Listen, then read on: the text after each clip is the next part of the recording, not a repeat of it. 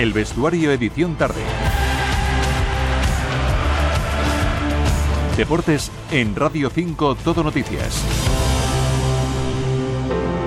6 y 47 horas menos en Canarias, tiempo para el deporte aquí en Radio 5 desde ahora ya hasta las 7 a las puertas del partido que va a decidir el primer finalista de la final de la Copa del Rey de Fútbol.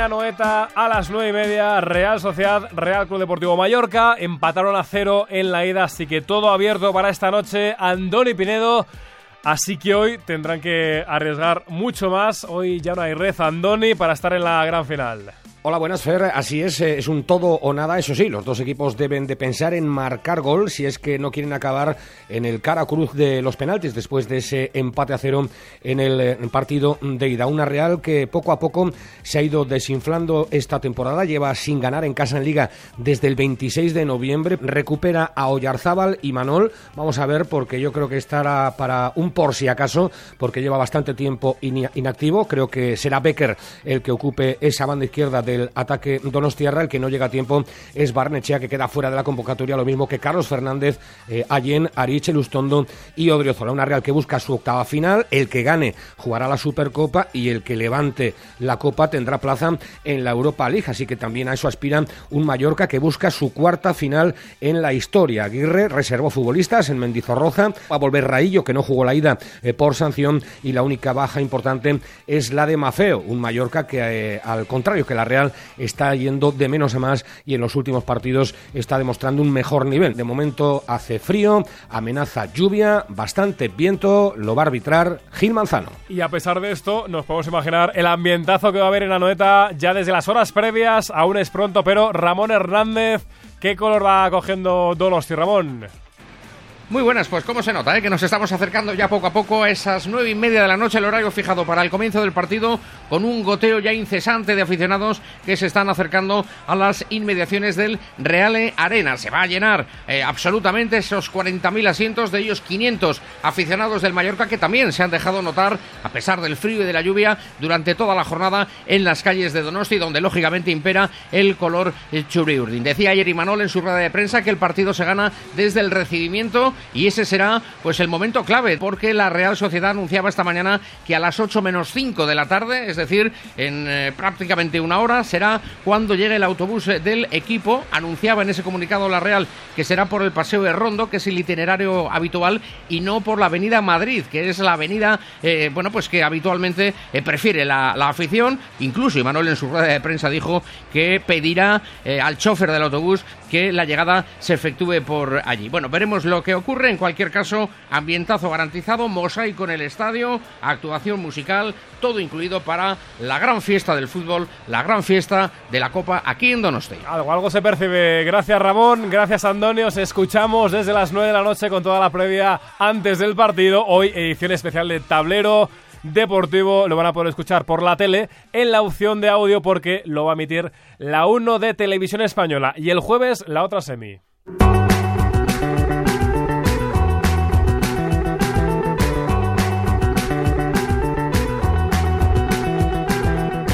Partidazo en Samamés, en la Catedral, Atlético de Bilbao, Atlético de Madrid, también con todo abierto, pero aquí la ventaja es para los Leones. Iván Manzano, ¿cómo está el equipo a 48 horas, Iván? Pues a dos días para el partido, todas las preocupaciones del Chingurri Valverde están en la línea defensiva. Yuri está prácticamente descartado por esa lesión en los isquios que se produjo en el Benito Villamarín. Su sustituto podría ser Leque, que hoy ya se ha entrenado con el grupo, aunque llega muy justo, pero es el principal candidato para ocupar ese carril izquierdo. En cuanto a los centrales, Geray se ha ejercitado ya al margen, ya muy bajo intensidad del Lezama, así que Paredes y Vivian apuntan al centro de la zaga y a partir del centro del campo en adelante, todos disponibles, va a haber un ambientazo tremendo en San Mamés, no queda un asiento libre, Fer, hay una ilusión tremenda porque este año sea el definitivo para hacerse por fin con una nueva Copa del Rey, además el 0-1 de la ida hace que la euforia esté disparada en Bilbao. Gracias Iván, este año podría ser el de la Gabarra para Bilbao. Y en el Atlético de Madrid, Javier de Diego, novedades y sensaciones, sobre todo pendientes de su mejor jugador. Hola Fer, buenas tardes. Lo hace sin Griezmann, pero con toda la energía para dar la vuelta a la eliminatoria y meterse en la final. El vestuario está convencido de que se puede hacer, aunque tendrá que ser sin su mejor jugador. A falta de un entrenamiento, Antoine continúa al margen en manos de los fisios. Existe la posibilidad de infiltrar el tobillo, pero conlleva un riesgo que Simeone descarta a esta hora. También descartados para el partido del próximo jueves Jiménez, Lemar y Azpilicueta. En la prueba de esta mañana, Llorente ha desbancado a Molina en el carril derecho. En el otro lado va a estar Samulino con Savic, Witzel y Hermoso como trío de centrales. Oblak, indiscutible bajo palos, tampoco hay dudas en el resto de posiciones del campo, Coque de Polibarrios en el centro y Morata con Correa arriba. Energía dentro y también energía fuera del vestuario, estos son algunos aficionados esta mañana en el entrenamiento de Majadahonda. Cánticos al otro lado de la valla del campo 4 donde se ha colgado una pancarta que decía Espíritu de Bucarest. Recordemos, Fer, allí el Atleti se proclamó campeón de la Europa League ganando por 3 goles a 0 al Atleti Club de Bilbao hace ahora 12 años. Gracias, Javi. De Bucarest a la Cartoja, que es el objetivo de estos cuatro equipos, estar en la Cartoja el 6 de abril, el escenario donde mañana ya se juega una final, el nuevo título que quiere la selección femenina. Es la Liga de las Naciones, la competición que se ha estrenado esta temporada, que ya le ha dado el billete a los Juegos Olímpicos a España, pero que todavía busca campeonas. Eh, puede ser el segundo trofeo para la selección española en menos de un año. Francia es el obstáculo final. Y en Sevilla está Sara Gutiérrez con la última hora. Sara a punto de comenzar, si no lo ha hecho ya, el entrenamiento de la selección. Hola, Sara. ¿Qué tal? Pues lo ha hecho ya, lo ha hecho ya. Hablo así bajito por sí. Oye, no quiero ser yo quien las desconcentre ahora mismo porque es el último entrenamiento antes de esa final, es súper importante y más teniendo en cuenta que hay una curiosidad, más que una curiosidad es un hecho, y es que la última vez que se enfrentaron fue en agosto de 2019. Han pasado unos cuantos años, todo ha cambiado mucho. España ha conseguido hacerse con el título de campeona del mundo, pero evidentemente Francia también ha mejorado lo suyo. Así que mañana va a ser un choque importante. Nunca ha conseguido España ganarle a Francia, por lo tanto le tienen especial ganas. Como digo, el contexto esto es súper distinto. España ha crecido muchísimo. De hecho, por aquel entonces, cuatro de las jugadoras que están hoy aquí en la concentración estaban en ese once titular. Por ejemplo, Alexia, Mariona, también estaba Lucía, Irene Paredes era la cuarta. Tuvieron minutos Aitana Bonmatí y Eva Navarro, pero como digo, todo ha cambiado mucho. Pues como Sara se mueve como nadie entre bambalinas, ha podido hablar antes del entrenamiento con una de las grandes protagonistas. Jennifer Hermoso, que viene de marcar gol contra Países Bajos y que está a las puertas de una final muy especial. Esta es la conversación de Sara con Jenny Hermoso. Jenny, antes de hablar contigo, aquello que piensas, ¿no? Que puedo preguntarle antes de una final y demás, y me ha venido a la mente una frase que te dijeron antes de la final del Mundial, que creo que fue un amigo, la de, de Carabanchel al mundo. Puede ser que te lo dijo un amigo, ¿no? Sí. Claro, tú cuando piensas en esa niña de Carabanchel y todo lo que ha pasado hasta llegar hasta aquí, es que no sé si todavía cuesta un poco de procesarlo todo. Sí, eh, cada día es que son objetivos nuevos por cumplir, obstáculos que, que sobrepasar y ni de lejos eh, me imagino a esa niña cumpliendo los sueños que, está cumpliendo Jenny hoy. El, el, ganar un mundial era lo máximo a donde, a donde podías llegar. Yo lo dije aquel día, ahora que viene, siendo eh, campeona del mundo, pero vienen unos Juegos Olímpicos que, que hace muchísima ilusión que España nunca se ha, nunca se ha clasificado para ello y, y ahora está, está Jenny puede poder disfrutarlos, ojalá y si Dios quiere, y ganar otro título con la selección en muy poco tiempo. Pero realmente este partido es para mm, determinar el nivel real que tiene la selección española.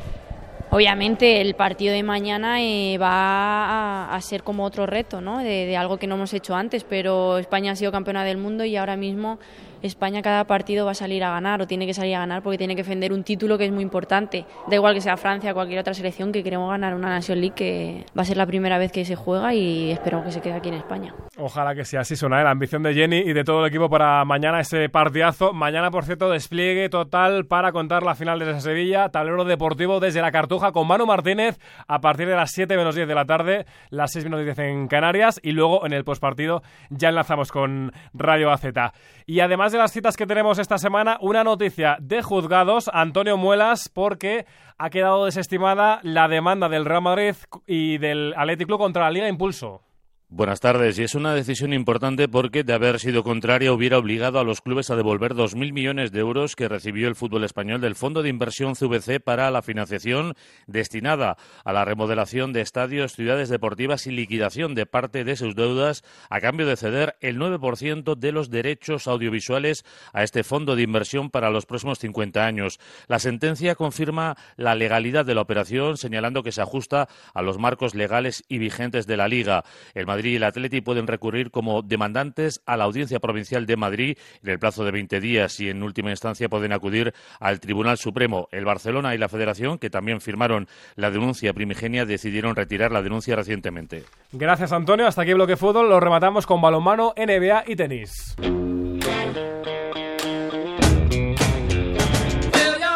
La convocatoria de los hispanos para el preolímpico de balonmano rumbo a París, Adriana Vázquez, hay novedades en la lista de Jordi Rivera. El seleccionador ha tirado de veteranos con experiencia y tablas para la lucha por la plaza olímpica. Hoy ha salido la lista de Jordi Rivera, en la que recupera a Gedeón Guardiola y Antonio García. También incluye al joven Javier Rodríguez para reforzar el pivote. Por cierto, los dos jugadores que cayeron lesionados a mitad del europeo, Miguel Sánchez Migallón y Caudi Odriozola, no llegan a la cita del preolímpico, por lo que continúan en la lista de elegidos los mismos que ocuparon su lugar en enero, Viran Morros y Ferran Solé. El preolímpico, recordemos, se va a celebrar en Granollers del 14 al 17 de marzo. España se enfrentará a Eslovenia, Bahrein y Brasil. Gracias, Adri. Y de la NBA, anoche pocos partidos, Pedro Molina, pero el del Madison Square Garden nos dejó lío arbitral con victoria final para los locales, para los Knicks.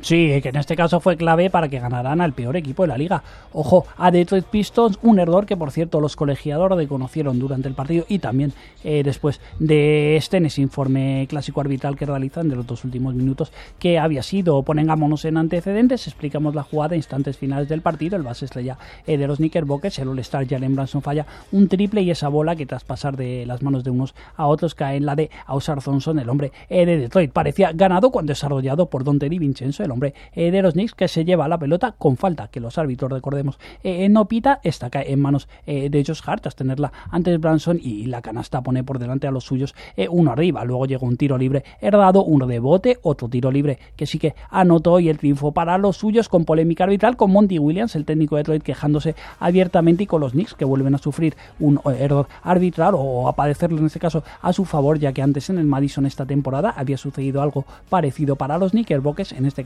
en una derrota que habían sufrido ante el conjunto de Houston Rockets. Ahora llegó la buena para ellos, con polémica arbitral llegó la victoria. Gracias, Peter. Recuerden esta noche, tablero deportivo a las 9 para contarles qué equipo se mete en la final de la Copa del Rey, o Real Sociedad o Mallorca. Ahora siguen informados en Radio 5, todo noticias. Adiós.